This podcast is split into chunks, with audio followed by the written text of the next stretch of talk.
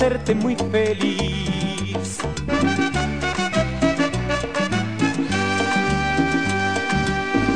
Bienvenidos a un episodio más de su podcast Humanos. Me encuentro con un excelente invitado el día de hoy, Oscar Sierra. ¿Cómo estás? Muy bien, muy contento de estar aquí compartiendo espacio contigo. Como todas las personas lo podrán ver en este momento, eh, el buen Oscar es paramédico. Eh, ¿Cuántos años tienes de paramédico? ¿Cuánto tiempo tienes, güey? Actualmente dos años. Es una carrera que tomé ya después de mi licenciatura, pero está muy bien. O sea, ¿Qué se- estudiaste enfermería? Soy el licenciado en enfermería. ¿Cómo, ¿Cómo fue que surgió? O sea, vaya, vámonos a Oscar de pequeño. ¿Dónde fue que surgió esa, i- esa inquietud de... Me imagino que es por ayudar, por algo así. ¿Cómo- ¿Cómo fue que surgió esa intención?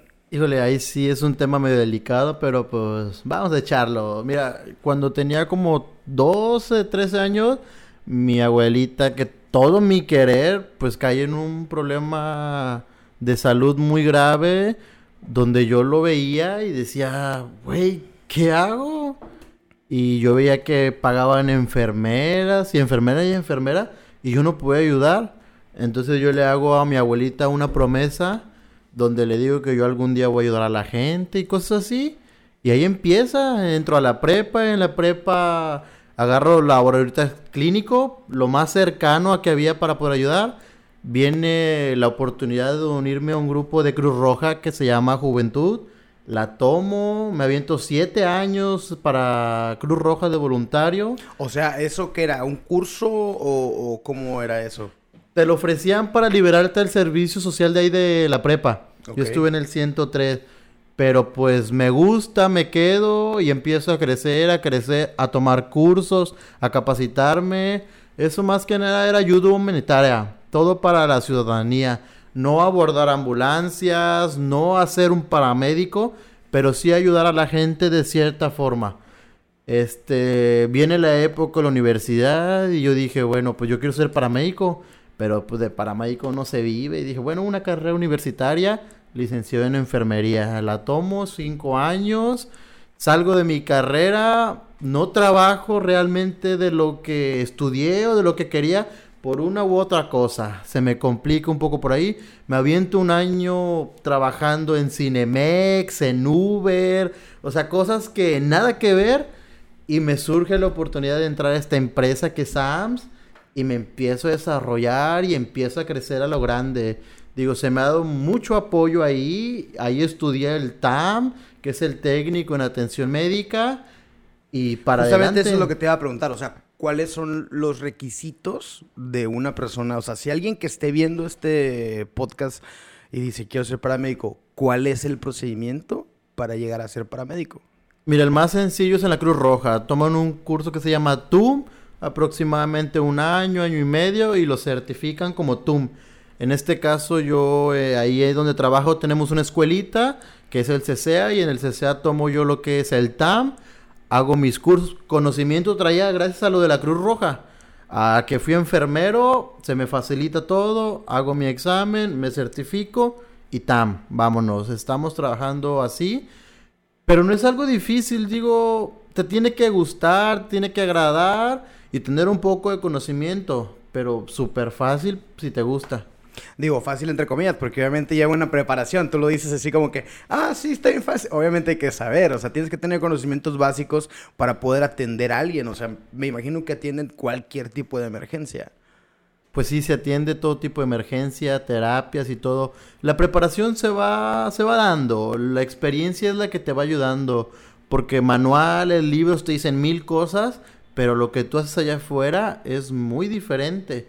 Entonces la experiencia es lo que te ayudó mucho. Experiencia que gracias a lo de la Cruz Roja, pues yo ya traía un poco, ya que ya había apoyado en operativos de Semana Santa, operativos... Me recuerdo que hubo una inundación hace como 6, 7 años, donde los soldados y todos empezaron... Bueno, también apoyamos y ahí se va ganando la experiencia y te, vas dando confianza tú mismo para ya el día de mañana que vas en una ambulancia saber qué hacer. Pero es que también es bien complicado, porque por decir, uno lo, puede decir así muy superficial de, sí, vamos a ayudar a la gente, pero a ver, o sea, seamos realistas. Vas a ayudar a una persona que tiene una contusión en la cabeza, que tiene el brazo roto, que, o sea, estamos hablando de temas bastante delicados que son tanto de emergencia y con muchos cuidados que implican también muchísimos riesgos, güey. O sea, no, no es así de... no son enchiladas.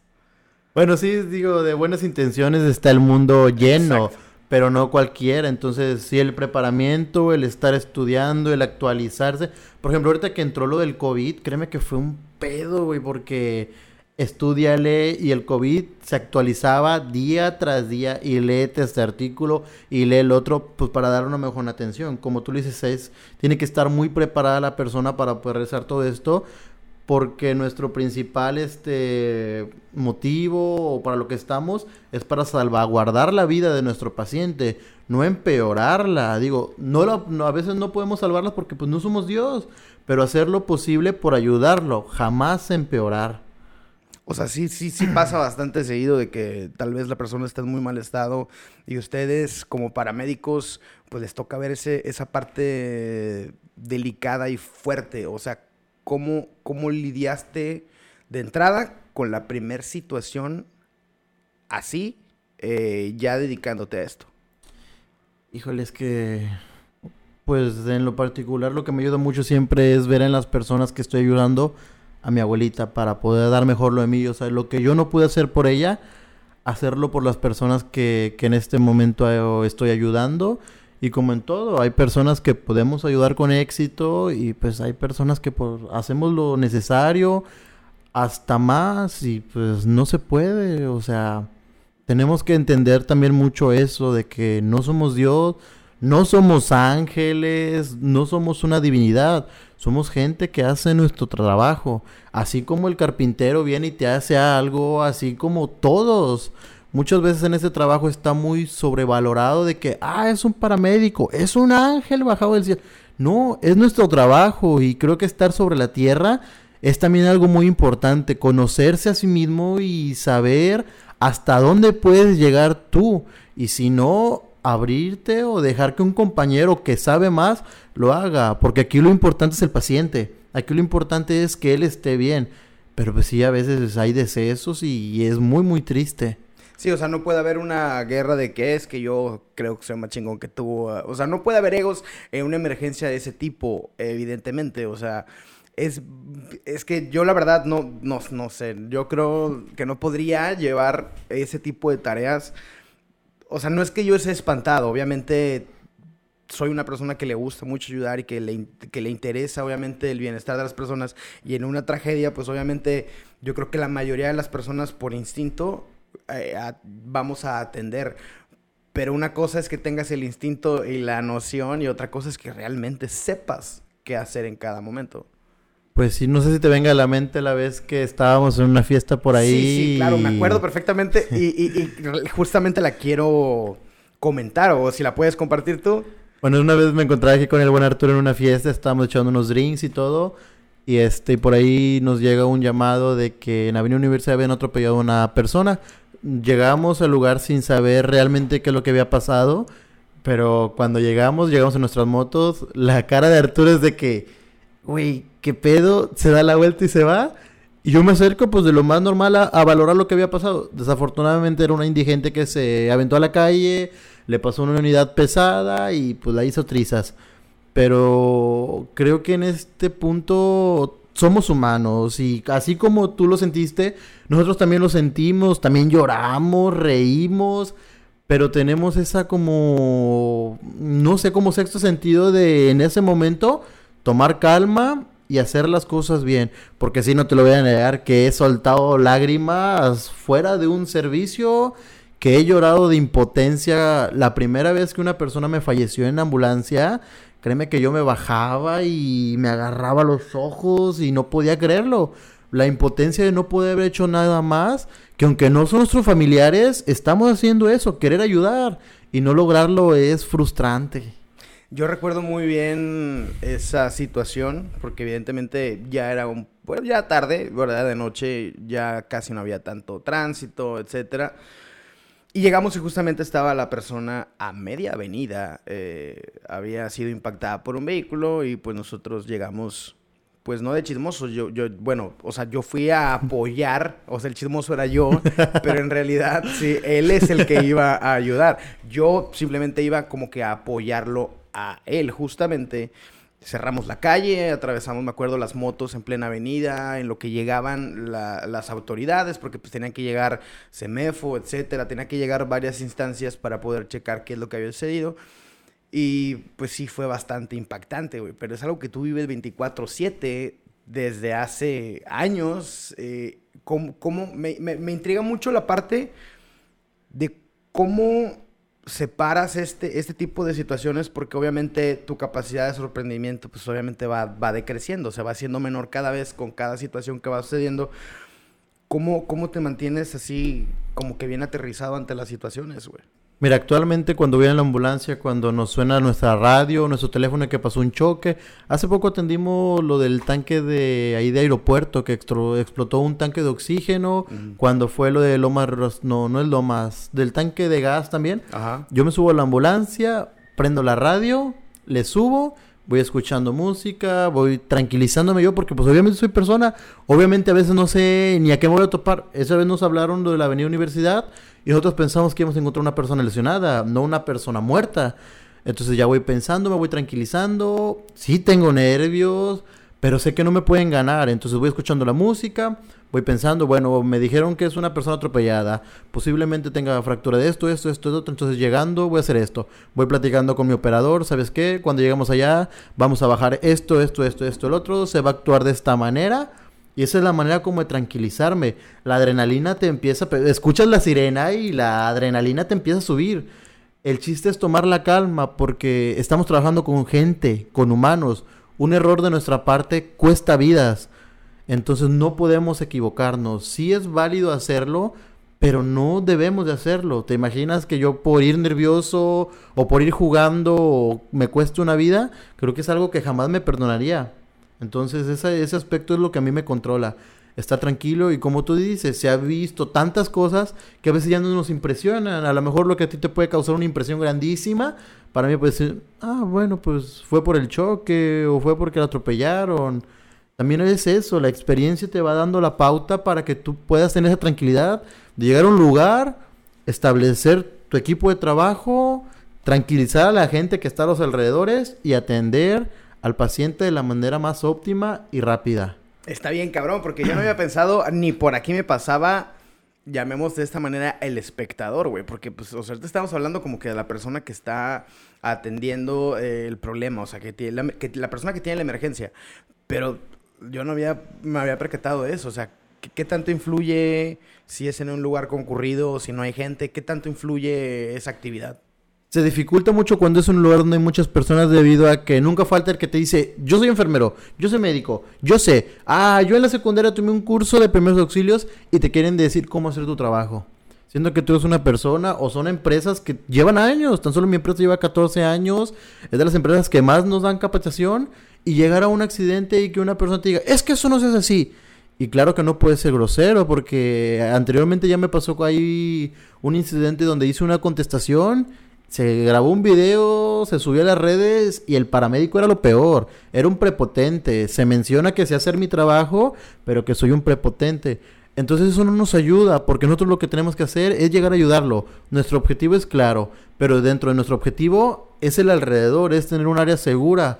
Porque ahora imagínate... con ese tipo de personas? O sea, alguien que tal vez, no sé, imagínate, supongamos que es familiar de la persona y me imagino obviamente que si uno externo siente la adrenalina, tú que vas a prestar un servicio, en este caso que vas a ayudar, me imagino o tengo tal vez un, me quiero dar una idea de la persona que, no sé, algún familiar de la persona afectada, güey, ¿cómo, cómo, cómo lidias con ese, con ese tema, güey? Pues la mayoría de veces tratamos de calmarlos diciéndole que, señora, necesita tranquilizarse para poder nosotros ayudar a su paciente. Porque si usted se pone mal, van a ser dos personas que están mal y él ocupa la atención ya. Le agarramos, le hablamos a veces un poco crudo, jamás damos negatividad ni nada, pero sí hacerle sentir la situación. Por ejemplo, un atropellado que está la mamá llorando encima de él y no lo quiere soltar.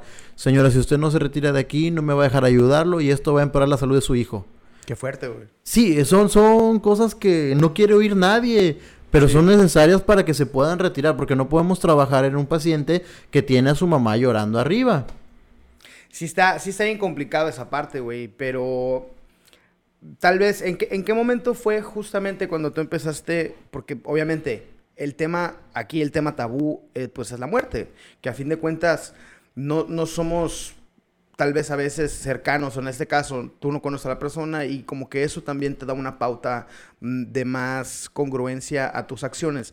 Pero ¿cómo, cómo, en qué momento de tu vida aprendiste a lidiar con la muerte de esa manera, güey? Es que yo creo que tú no termino de lidiar con ello. Cada vez que alguien que llevo la ambulancia o cada vez que hay un accidente, sí me pega. A pesar de que no lo conoces, pues somos humanos, tenemos sentimientos y todo. A veces la gente piensa, ah, ese ni sentimientos tiene, o no siente, o como tú lo dices, de tanto que lo vive ya está acostumbrado. Pero uno no se acostumbra a ver a la gente morir. Entonces es algo con lo que no hemos terminado de lidiar y yo creo que nadie va a terminar de lidiar. De hecho, tenemos que tomar a veces sesiones psicológicas porque hay muertes, hay este sucesos que nos hieren, que nos traen traumatismos a lo mejor de la infancia, de algo que ya hemos vivido. Y lo más sano es acercarse a un profesional de salud, que en este caso son los psicólogos, para empezar a lidiar con todo eso. Pero jamás, jamás, jamás, jamás termines de lidiar con eso. Híjole, está bien complicado. Yo creo que sí es un tema bastante fuerte y delicado. Yo creo que era la parte, o sea, yo creo que es una de las partes también más complejas a la hora de tocar estos temas, que evidentemente, pues una persona que no se dedica a eso no comprendemos a tal grado, güey. Pero me imagino que también a pasar de que son situaciones negativas y cosas malas, me imagino que también pasan cosas bastante curiosas y, y, y tal vez padres eh, eh, dentro de, a pesar de que pueda ser una tragedia, sino no tal vez el acontecimiento como tal, sino el desenlace de, de la historia que salen, surgen cosas positivas. No, así como se ven cosas negativas, como dices, hay chuladas que ves. Por ejemplo, nos ha tocado ir a recoger una persona que atropellaron, que se cayó, que todo, y darle la continuidad en la ambulancia de llevarlo a los estudios. Entonces uno se empieza a involucrar con ellos, empieza a ser amigos, que te dicen, ay, hijo, te traje una coquita, o nosotros, ay, ¿se acuerda que nos dijo que tenía ganas de unas galletas? Se la trajimos. Y ver salir a esas personas adelante, ver que después de la tragedia salen, vuelven a caminar y nos agradecen, créeme que es muy grato.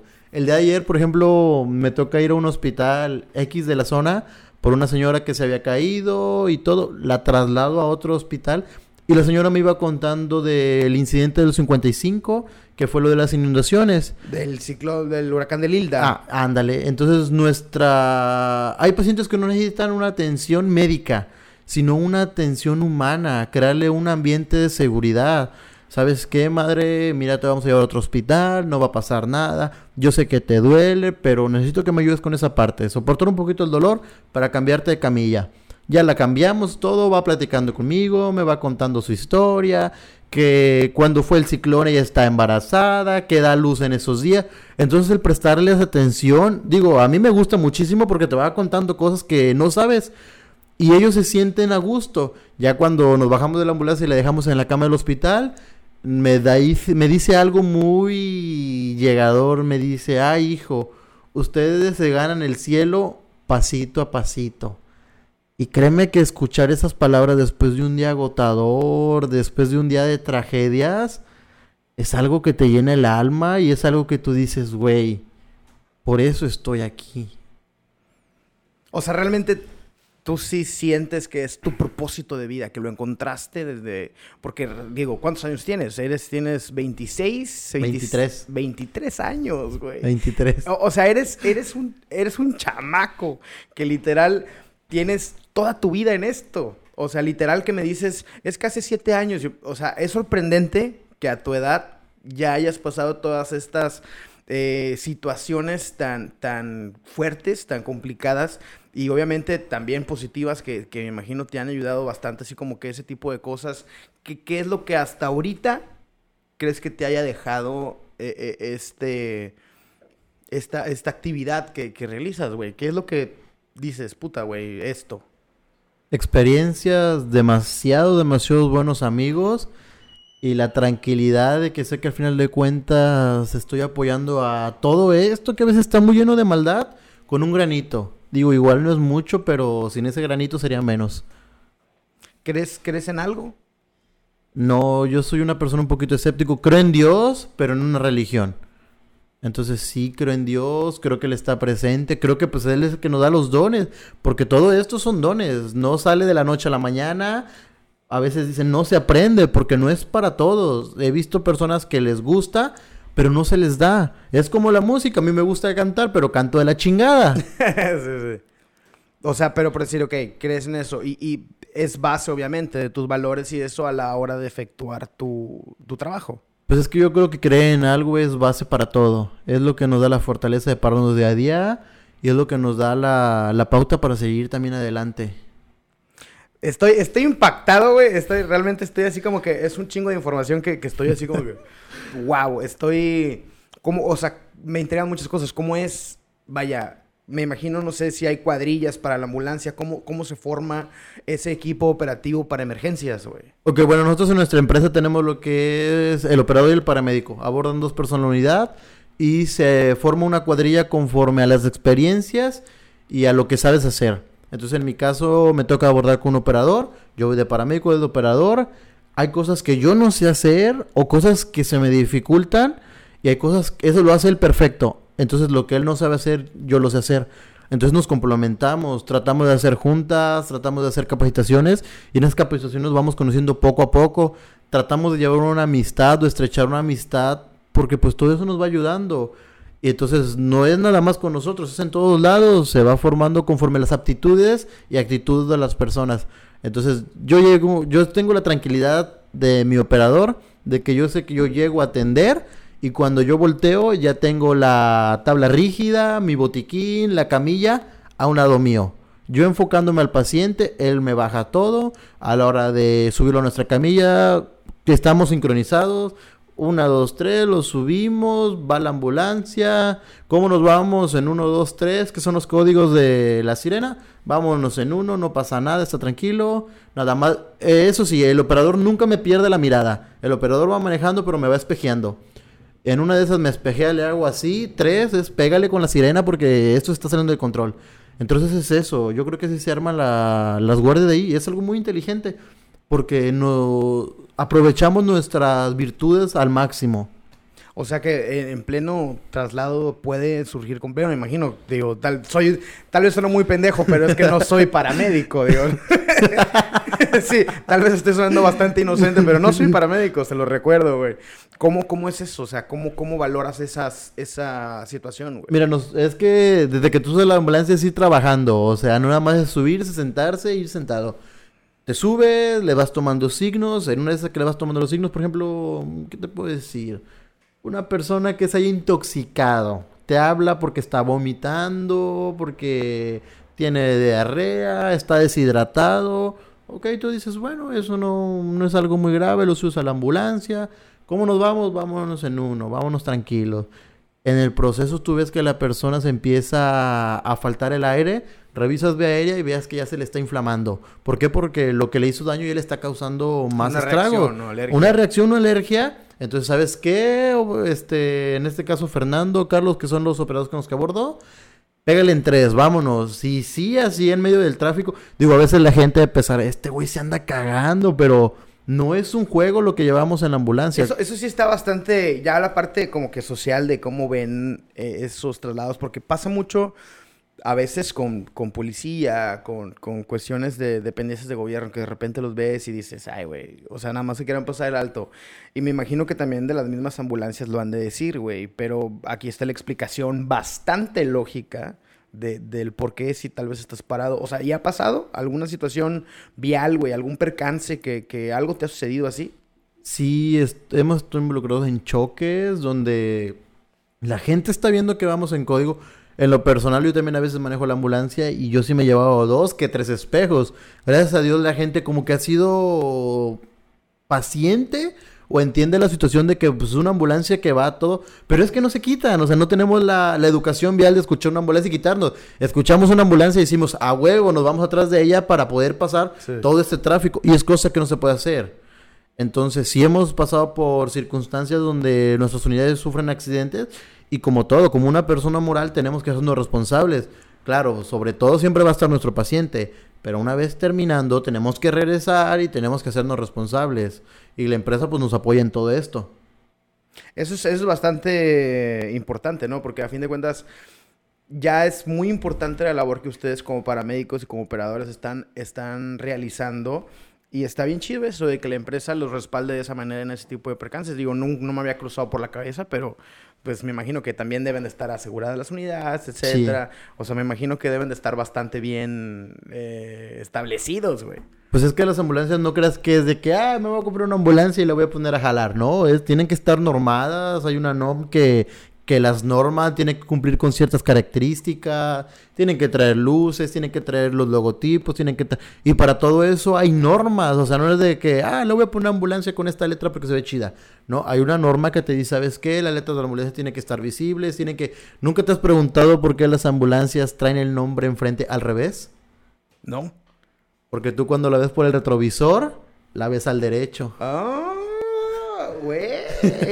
o sea, fíjate, que esos detallitos, pues es que uno no, al no saber, obviamente, no, no, no es como que te intriga. Yo, de hecho, yo ni siquiera me había fijado, güey. Pero a raíz de esto, me voy a comenzar a fijar, güey. O sea, ¿qué, más de este tipo de detallitos surgen dentro de, Las luces, las luces de una ambulancia siempre son rojas, ámbar y blancas. ¿Cómo identificar que es una ambulancia? Luz roja, blanca y ámbar. Las de la policía son rojas y azules. Entonces todo este tipo de cosas están normadas por un organismo. Entonces no nada más es improvisado. Te digo, esta empresa lleva 14 años aquí en Tampico ayudando y trabajando. Y es una empresa que tiene unidades de las mejorcitas. ¿Te ha tocado alguna vez ver que alguien da luz en la ambulancia o algo por el estilo? No, güey, eso sí esto era muy, muy chingón, pero no nos ha tocado. Bueno, en lo particular no me ha tocado. Todavía, me imagino que a cualquier paramédico igual con más tiempo de trayectoria, me imagino que sí le ha tocado o algo. Supongo que sí, pero a mí no, no me tocado. Estaría muy chingón, ¿eh? La neta sí estaría muy chingón, pero no, no me han tocado. Ha de estar bien impresionante, ¿no? Así como que ver que alguien está naciendo, o sea, ver cómo alguien da vida en ese momento ha de ser, ha de estar muy chido, ¿no? Híjole, es que imagínate atender a una persona en un lugar, en un hospital quieto, es difícil. Ahora imagínate atenderlo con una ambulancia que te va pegando a 80, 100 kilómetros y que tú tienes que ir trabajando, porque dentro de la ambulancia tú vas trabajando con tu peso. Si tú ves que va a dar vuelta a la izquierda, tú cargas tu cuerpo a la derecha. Si ve que... Entonces todo eso es cosas que a veces la gente no sabe. La gente a veces nos ve que vamos sentados, pero es por nuestra seguridad. Y vamos sentados y vamos trabajando. Y todo esto la gente no lo sabe, por eso se crean mucho los tabús de que, ay, prendió la sirena porque se anda, se anda cagando, o está haciendo esto, está haciendo... No, estamos trabajando, créeme que por gusto no se hace.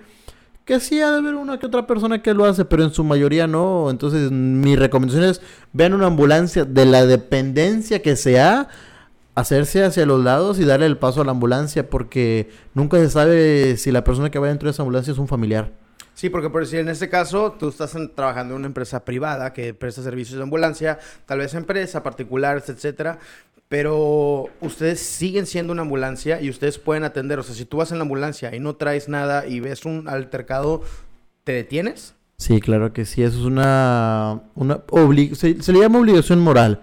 Pero en este caso no es obligación, es humanidad. Nosotros tenemos la indicación de nuestro jefe que si vamos libres y topamos un accidente, es pararnos, ayudarlo y el servicio es totalmente gratuito. No se cobra ni un solo peso y sí lo hemos hecho.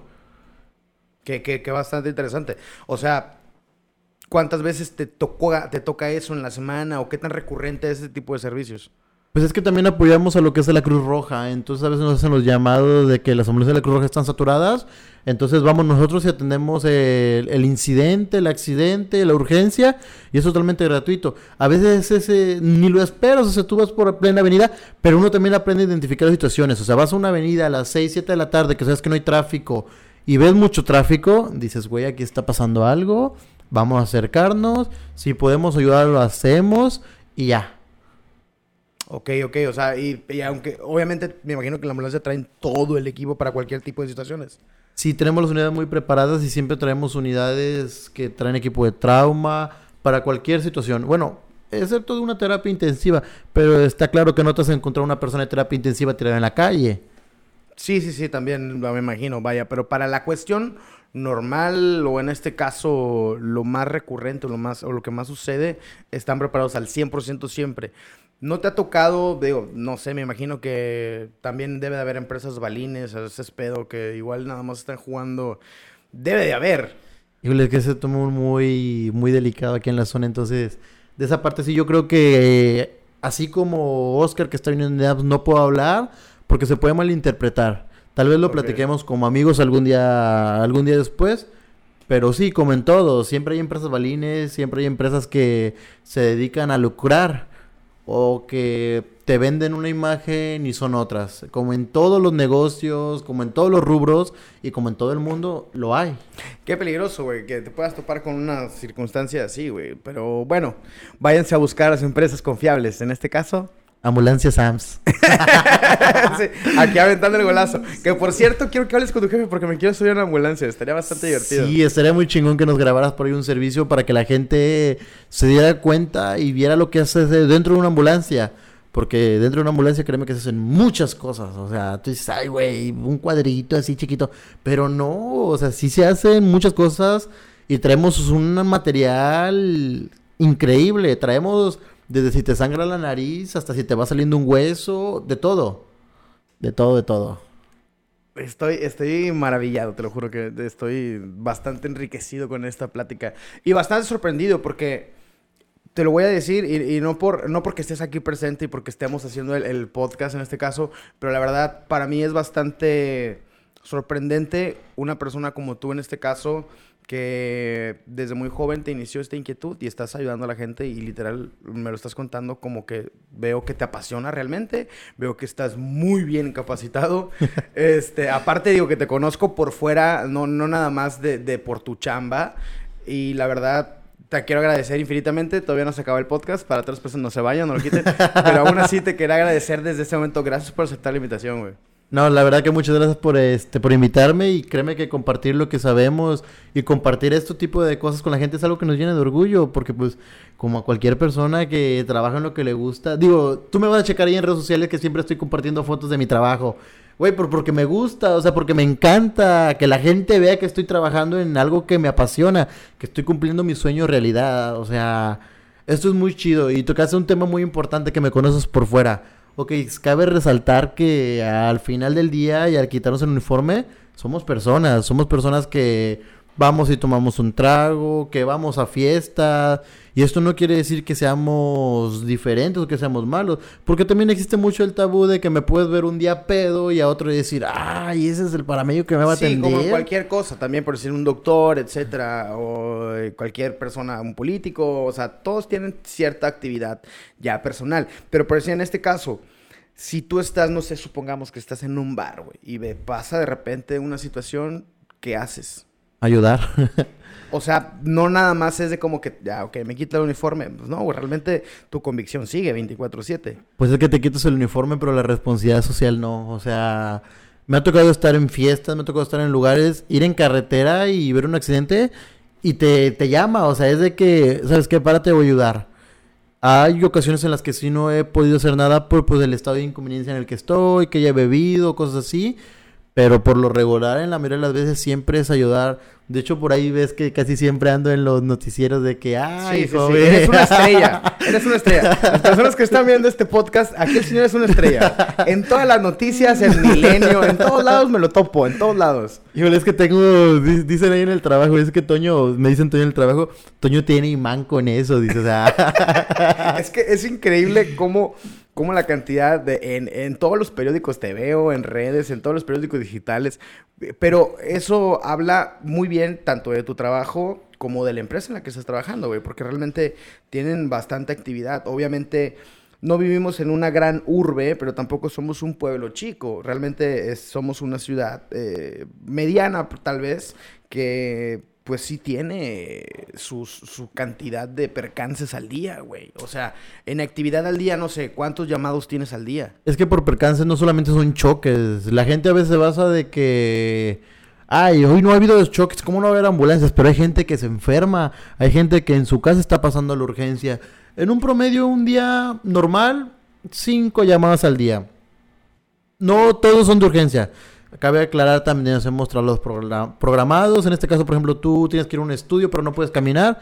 llega la ambulancia por ti y te lleva. Pero en estos casos, ¿cómo identificar que una ambulancia va a un traslado programado? Es una ambulancia que lleva sus códigos prendidos, que son las lucecitas, pero no lleva una sirena, va en los carriles, va como un carro cualquiera. Una ambulancia con luces apagadas no lleva paciente. Una ambulancia con luces prendidas lleva paciente. Una ambulancia con luces y sirena evidentemente lleva una vida en riesgo y hay que ceder el paso. ¿Te ha topado algo que te impida realizar tu trabajo, algo externo, así que dices, puta, güey, no sé, se cayó un árbol, no podemos avanzar? Algo así de ese tipo, ¿y cómo lo solucionas, güey? Fíjate que hasta ahorita no, porque contamos con lo que son bomberos, protección civil, que todos ellos también se encargan. No creas que solamente labor de ambulancias. Porque como tú dices, por ejemplo, cuando explotaron los tanques de gas, nosotros no podemos pasar si está un incendio. Pues llegaron bomberos, bomberos sofocan la flama, se ayuda a las personas hasta que nuestra escena es segura porque hay una frase dentro de nuestro ámbito que tal vez escuche un poco egoísta, pero es muy realista, que es la de primero yo, después yo y siempre yo. ¿Esto por qué? Porque imagínate que yo tengo a cinco personas lesionadas y yo soy el único que puede prestar auxilio. Y por querer ayudar a una persona me pongo en riesgo o me lastimo, seríamos seis personas lesionadas y sin nadie que nos ayude. Sí, de hecho, incluso también por eso en los vuelos que dicen que cuando cae la mascarilla primero te la pongas tú y después auxilies a alguien más. O sea, sí es algo bastante bien, bien definido, güey. Pero no lo, había, no lo había magnificado a esta escala ya de emergencia.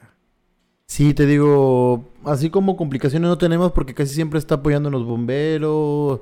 Hay personal capacitado que, por ejemplo, como tú dices, un árbol, ya lo retiraron y ya podemos trabajar. Casi siempre ha sido así. Nunca me ha tocado un, un lugar al que yo vaya que yo diga, chales, no, no pude hacer nada. Siempre se hace lo posible y es un, este, un equipo de trabajo demasiado grande. De hecho, se acaba de tener una junta con todos los equipos de emergencia para una atención más rápida a la ciudadanía de aquí de la zona conurbada. ¿Cómo, cómo es la relación eh, ustedes como empresa privada con ese tipo de organizaciones, güey. Eso, ahorita me estás, que me comentabas un poquito de una junta que tuvieron, ¿cómo es que ustedes se involucran en esa parte comunitaria siendo una empresa privada? Pues como todas las empresas privadas también tenemos nuestros objetivos y también este, tenemos nuestros valores y entre todo eso pues va la solidaridad. Si sabemos que ellos no pueden cubrir, nosotros tenemos las ambulancias ahí libres, pues se presta el servicio totalmente gratuito, no pasa absolutamente nada. Es este, ahora sí que nos beneficia porque tenemos cubierta toda la zona conurbada y ayudamos a personas que son personas y están en el mismo ciudad que nosotros. O sea, no puede ser inhumano de decir, güey, yo soy unas ambulancias privadas y si te veo tirado no te puedo ayudar. O sea, ¿Te, te ha tocado, perdón que interrumpa, güey, pero te ha tocado alguien que de repente llegas a, a, la emergencia y es alguien que conoces? Híjole, sí. ¿Sí te ha pasado? Sí, güey. ¿Amigos, familiares o, o algo? Uh, amigos, güey. Sí, sí, y te ha tocado atenderlos. ¿Cómo, cómo, ¿Cómo lidias tú con esa? Porque por decir, ya me comentabas que pues traes la adrenalina, tratas de irte calmando y obviamente, pero siempre tienes presente que pues es un humano y que es una persona. ¿Cómo, te, ¿Cómo lidias con la sorpresa de que de repente llegas a, a, la y conoces a la persona? Tal vez no eres muy cercano, tal vez sí, tal vez no, pero el, hecho de conocerla no afecta en esa respuesta. Güey, pues es que neta que son esos servicios que yo jamás les deseo que los haga nadie, güey. Ver a una persona que quieres, ver a una persona que estimas en esa situación, llega a lo mejor en algún punto bloquearte, güey, porque no lo puedes creer. Entonces es una situación muy difícil y me ha tocado atender a amigo llorando, güey, o sea, tirando lágrima yo atrás en la ambulancia haciendo mi trabajo. En lo particular soy una persona muy sensible que las lágrimas a veces se me escurren de la nada, güey. Y casi siempre lo controlo, pero esa, esa vez que me hablan y me dicen, oye, ¿sabes qué es que tu amigo está así? Vente por él. Güey, yo prendo la, prende la ambulancia, güey. Yo ni siquiera pongo música ni nada. Y yo voy, puta madre. O Llego. Sea, tú ya sabías. Sí, yo ya antes. sabía. Yo ya sabía que era él porque me, me habían hecho la llamada a mí. Y, güey, o sea, llegar, verlo en un estado donde no estás acostumbrado a ver a tus amigos. Y decir, güey, el que lo va a ayudar soy yo. O sea, yo iba en la ambulancia llorando y atendiéndolo. Es algo muy fuerte y es algo que se siente muy, muy culero, güey. Yo creo que eso sí, eso sí jamás lo voy a tener. O sea, yo no me imagino que me hablen que mi mamá está infartando, que mi hermana chocó. No, no, güey, no. Yo siento que no podría. En ese aspecto yo siento que no podría. Es que es bastante complicado porque incluso Pues ahora que pasó el tema del niño en Xcaret, que también no, no me vayan a cancelar, por favor. Funado. Sí, sí, sí, porque fue un tema que hasta taparon de gobernación y todo. Pero bueno, se va a tocar. El punto es de que resultó que el papá de- del niño, en este caso, que sufrió, eh, que literal, el deceso, eh, el, el papá era doctor y no lo dejaron. No lo dejaron intervenir en ningún momento la empresa. Eh, si no me equivoco, fue pues en Xcaret, justamente. No lo dejaron, no lo dejaron eh, involucrarse a pesar de que creo que el, el- señor era cardiólogo o algo así. O sea, vaya, era un doctor con especialidad que evidentemente sabía los primeros auxilios para su propio hijo, pero no lo dejaron. O sea, ¿ese, ese código de ética se, se maneja igual de este lado o nada más es como médico o cómo funciona ese, ese sistema, güey? Es que como tal no hay una ley que te lo prohíba, o sea, no, no está peleado eso. Simplemente que muchas veces por razonamiento, porque puedes hacer algo o, o tratar de hacer algo imposible, porque pues es tu familia, o sea, tú, tú harías lo que fuera por ayudar a tu mamá, Sí, claro. hasta lo imposible. Entonces en ese aspecto por eso es que se separa a la persona para tratar de en el momento de estar ayudando no perjudicarlo. Aparte, así como son las películas de que cae muerto y la persona le está dando RCP y le sigue dando RCP y, la persona ya está más que muerta, pues se, se trata de evitar todo eso. Te digo, no hay un código, no hay una ley que te lo diga de que si es tu familiar no puedes actuar, pero por salud mental yo creo que es que se hace eso. A mí me llama mucho la atención de esa situación que, que pasamos, que, que nos topó hace poco, pues relativamente poco, que fue el año pasado. El año pasado. Eh, me llamó mucho la atención la palabra, bueno, la frase, o sea, el nombre como tal, primer respondiente, güey. ¿Qué es el primer respondiente, güey? Bueno, aquí el primer respondiente no es una persona que tiene que estar totalmente capacitada. El primer respondiente es eso. La persona que está respondiendo por primera vez al accidente, a la emergencia. La responsabilidad principal de este primer respondencia es activar el sistema médico de urgencias, que es 911 o algún número de ambulancias privadas. Si tiene conocimiento sobre lo que son primeros auxilios, prestarle los primeros auxilios y ya. Nada más, o sea, no es sálvale la vida. No tienes que ser un doctor, no tienes que ser un paramédico. Tú puedes ser un primer respondiente de una, de una urgencia.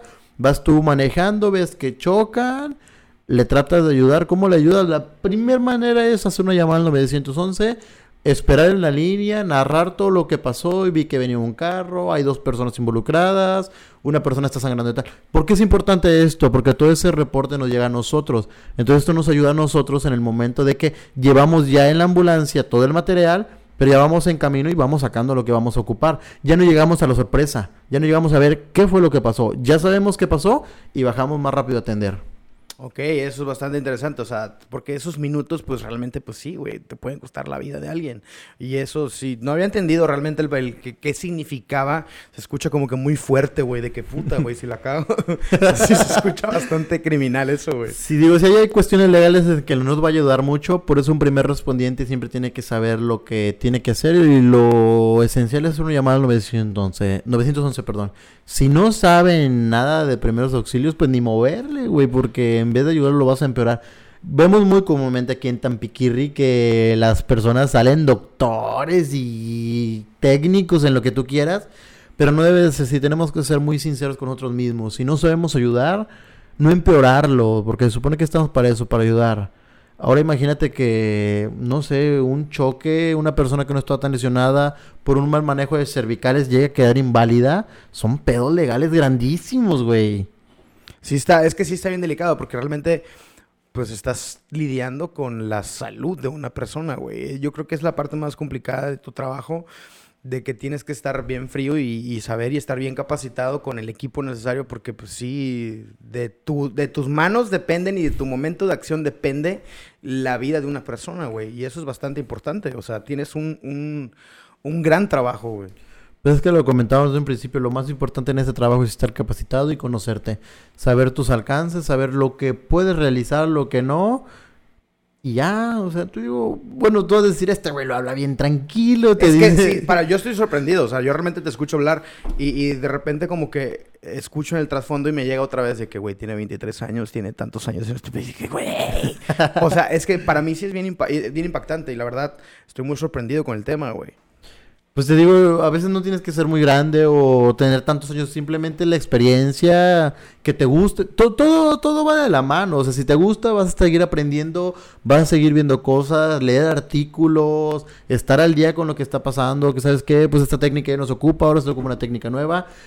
Y todo esto realmente es gracias a, la empresa, porque la empresa me ha buscado muchas capacitaciones, estamos en constantes capacitaciones, se acercan a nosotros, tenemos médicos, enfermeros, que si tenemos alguna duda o algo llegando la podemos solucionar.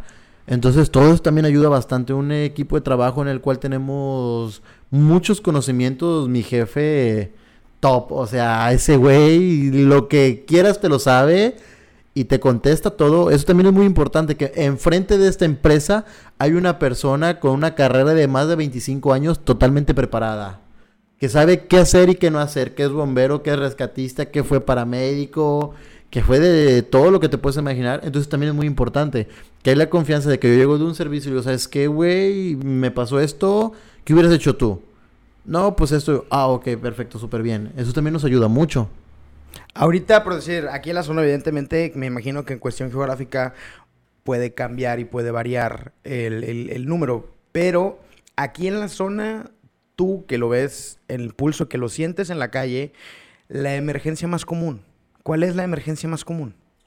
choques que involucran motos. Es lo más, más, más. Choques, impactos y motocicletas. Es lo más común. Atropellados. Y pues ahorita en día COVID. Wow, sí, sí, sí, ahorita que está obviamente el COVID. Pero pues sí me llama mucho la atención lo del- eso del- de los motociclistas. Más porque yo soy motociclista y tú también eres motociclista. Sí, todavía andamos en la moto. ¿Qué, qué, qué, qué es lo que más regularmente ves que sucede? No, no me refiero a- al morbo de la, de la emergencia, sino ¿qué crees que es lo que ocasiona? Digo, evidentemente sabemos que no tenemos la, la, la cultura vial del Eso, es, es la cultura vial, o sea, simplemente no tenemos la cultura vial. Nosotros como motociclistas a veces pensamos que la avenida es de nosotros, pero nosotros somos un carro, somos un vehículo automotriz a final de cuentas, entonces tenemos que cumplir con nuestro cajón. No podemos estar rebasando ni por la derecha, ni por la izquierda, ni en el tráfico meternos, y es algo que es muy común que hagamos. Es muy común que decimos, hay un chingo de tráfico, pero pues la moto cabe por ahí y la meto. Entonces, eso es lo que no nos ayuda mucho en las motos. O sea, ¿realmente crees que la mayoría de los percances tengan que ver con, con el, el propio motociclista? Ah, no realmente siempre con el motociclista, también a veces con transporte público. Creo que transporte público es de las que más peleados están con los motociclistas. ¿Por qué? No sé. Pero es lo que más llego a ver yo en la calle. Un taxi, un autobús, un carro de ruta con una moto. Repartidores, sobre todo. Pues porque sabemos que tú y yo hemos trabajado de Sí. eso, de, de repartidores. Y sabemos que el tiempo es dinero. Entonces también a veces llevan esa prisa y es entendible. Cada quien pasa por una situación muy diferente. Y creo que todos trabajamos por dinero. Entonces a veces yo creo que es eso, que van muy rápido, el de transporte público también va en lo suyo, van distraídos. Me ha tocado ver muchos motociclistas que llevan sus audafinitos, van hablando por teléfono, van viendo el celular por las direcciones y todo eso son, crean momentos de distracciones que necesitamos una milésima de segundo para un accidente. Es que sí es impresionante porque, por decir, las personas que no saben, eh, manejamos motociclista y en un tiempo eh, fuimos repartidores. Pero, eh, eh, de hecho, justamente, y, y está, es otro tema que algún día dejen en los comentarios si quieren que invite a algún repartidor para que nos, ahora nos comparta, o puede ser Oscar con mochila. de hecho, ¿te acuerdas que tenemos una sesión de fotos, güey? Donde Sí, salió... sí, sí, sí, sí. Es que justamente las personas no saben. Bueno, al- ese sería tema para otra historia. Tuve una empresa de repartición con unos amigos que nos pusimos a repartir. Este, y pues hubo sesiones de fotos en motos. Eh, les diría que la- y estarían apareciendo aquí en la pantalla, pero no, vayan a mi Instagram y búsquenlas, Arturo Salati. Ahí Eh, están, ahí están.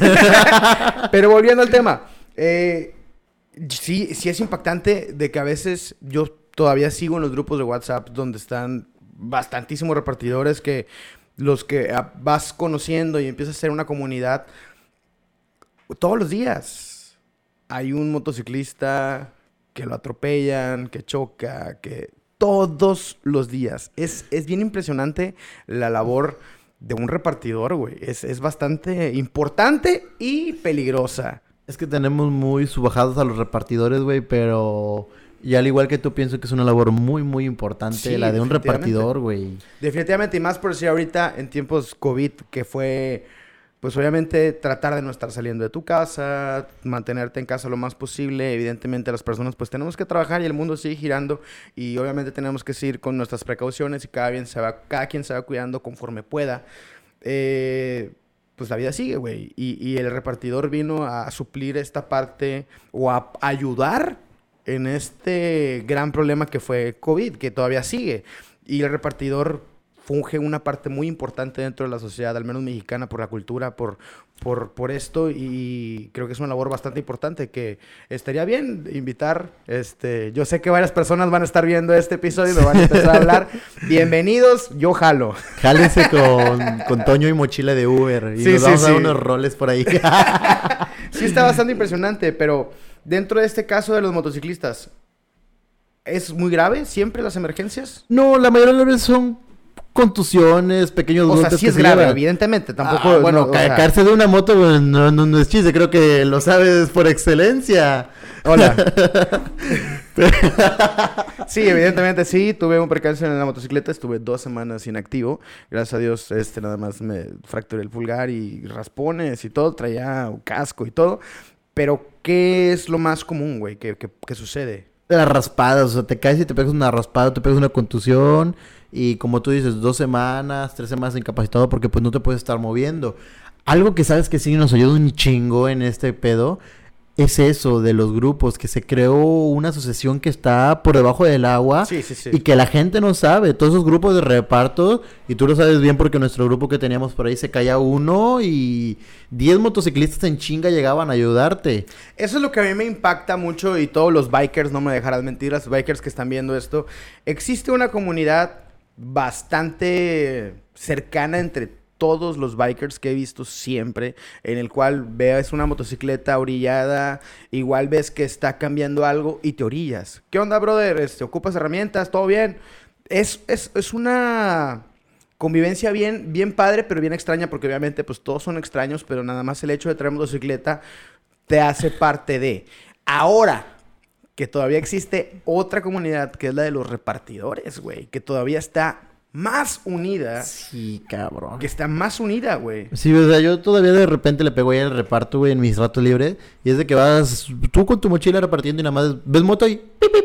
Sí. Y entonces de que, eh, y pip, pip. O sea, es como la los traileros, güey, así en carretera, de que sí. van en carretera, güey, no saben ni quién puta es, pero pip, pip. Sí, sí, sí, y es bastante chido porque porque sientes esa confianza de que si traes motocicleta y de repente, no sé, güey, se te poncha una llanta, güey, no traes la herramienta para cambiarle el momento o necesitas que te ayuden a empujarla o algo, tenlo por seguro que un biker se va a detener. Bueno, y eso es también una parte muy importante de lo que estamos viviendo ahorita. El incremento en el índice de motocicletas en Tampico es lo que está causando tanto accidente. Como tan pequeños no estábamos acostumbrados a ver motos en la calle. Entonces, al empezar a ver un aumento masivo, porque las diferentes... Y yo creo que no nada más aquí en la ciudad, yo creo que a nivel México sí hubo un incremento bastante grande, ¿no? Yo lo to- to- tomo como referencia aquí Tampico porque recuerdo la vida antes sin motos, o sea, sin repartir. Eran, repart- eran accidentes de repartidores de show. Ah, ok. sí, sí. no pasa nada, no pasa nada. sin marcas, bueno. No, no, pues digo, obviamente puede ser cualquier empresa, obviamente. O sea, sí. No tiene absolutamente nada que ver la empresa con algún percance vial. eh, Sí, no claro. Entonces, an- antes eran ese tipo de empresas el que se veían involucradas en esto y las empresas ves que un accidente de trabajo siempre lo minimizan.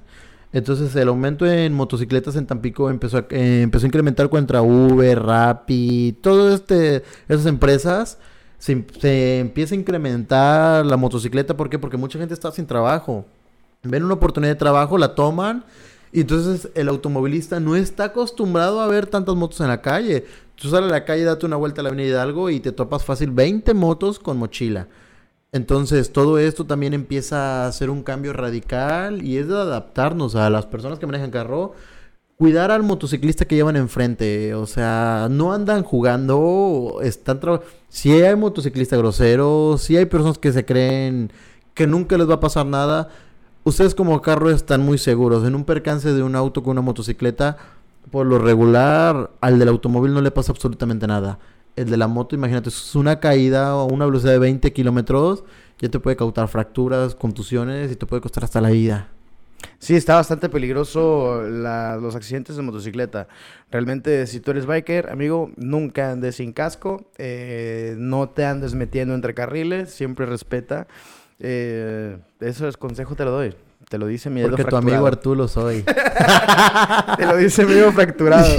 Pero bueno, hemos llegado ya al final de este podcast y quiero agradecerte, Oscar, infinitamente. La verdad, considero que tu labor es bastante importante. Yo creo que es de los pilares de trabajos en esta sociedad y yo creo que es bien importante no nada más el hecho de desempeñar la labor, sino igual eso que nos estás compartiendo. Te lo agradezco infinitamente a todas las personas que, que nos están escuchando, que nos están viendo en YouTube o en Spotify, que realmente valoremos el esfuerzo de las personas que salen a, prestar este tipo de servicios todos los días con convicción, que no sabes cómo te vas a levantar al día siguiente, qué, vas, qué va a pasar mañana, no sabes qué tragedia, emergencia pueda suceder en unas horas o mañana o pasado. Y realmente, gracias, te lo digo en nombre de las personas que, que literal puedan sentirse agradecidas. Yo sé que tal vez no soy alguien para hacerlo, pero te lo digo yo aquí en primera persona. Gracias por tu labor, la verdad. Es bastante admirable que un, un chamaco de tu edad, de 23 años, eh, paramédico, enfermero, obviamente, una persona preparada con bastante eh, preparación y todo y toda la experiencia desde muy joven. Estoy impactado, güey. Realmente sí estoy impactado y te lo digo, como te lo dije hace rato, no es porque estés aquí ni porque esté el podcast, pero la verdad sí estoy bastante impactado de todo lo que haces, güey. Y gracias por aceptar la invitación al podcast. Güey, la neta que me vas a hacer chillar, güey. es que la verdad, te lo no, juro. pues te digo, está bien, las gracias neta que por haberme aceptado, por haberte tirado. Oye, es que todo esto fue un pedo así como de que, ah, le voy a tirar un mensaje a Arturo a ver qué me dice y que me hayas invitado. Créeme que tú me viste llegar tempranito y bien contento y todo, pues porque me gusta todo esto. Simplemente que, que nos vean como eso, como unas personas que estamos haciendo nuestro trabajo. No pedimos que nos vean como un ángeles, no pedimos que nos vean como alguien mayor. Somos personas que hacemos trabajo y mientras nos respeten, todo correcto. Y pues ya saben, estamos trabajando para la zona conurbada 24-7-833-300-2951. La línea de emergencia de ambulancia SAMS. Y por ahí a lo mejor les toco y llega Toño y les salva la vida. ¿Cómo vienes en tus redes sociales para que te sigan? Eh, Instagram, me-dicen-sierra. Y Facebook, Oscar Antonio Sierra Carballo. Y evidentemente vayan a buscar la página de Ambulancias AMS para que vayan a informarse. AMS Ambulancias en Instagram y AMS Ambulancias en Facebook. Por ahí estamos subiendo todo el contenido también. Por ahí se pueden dar un cuenta un poquito más de lo que realizamos día a día. En la página se maneja de una forma muy orgánica donde mostramos esa parte que casi nunca ven, donde somos humanos, a final de cuentas somos padres, hermanos, hijos, amigos que abordamos una ambulancia y nada de eso nos va a cambiar. Pues muchísimas gracias. Ya saben dónde pueden localizar a Oscar y también a Ambulancias AMS. Por si tienen alguna duda o algo por el estilo. Muchas gracias por aceptar la Muchas invitación. gracias a ti, Arturo. Eh, pues los dejo. Es hora de despedirnos. Esperen un próximo episodio de Humanos y también vayan a ver Joveñores. Los quiero mucho. Bye. Bye, bye, bye, bye. Guayanera para hacerte muy feliz.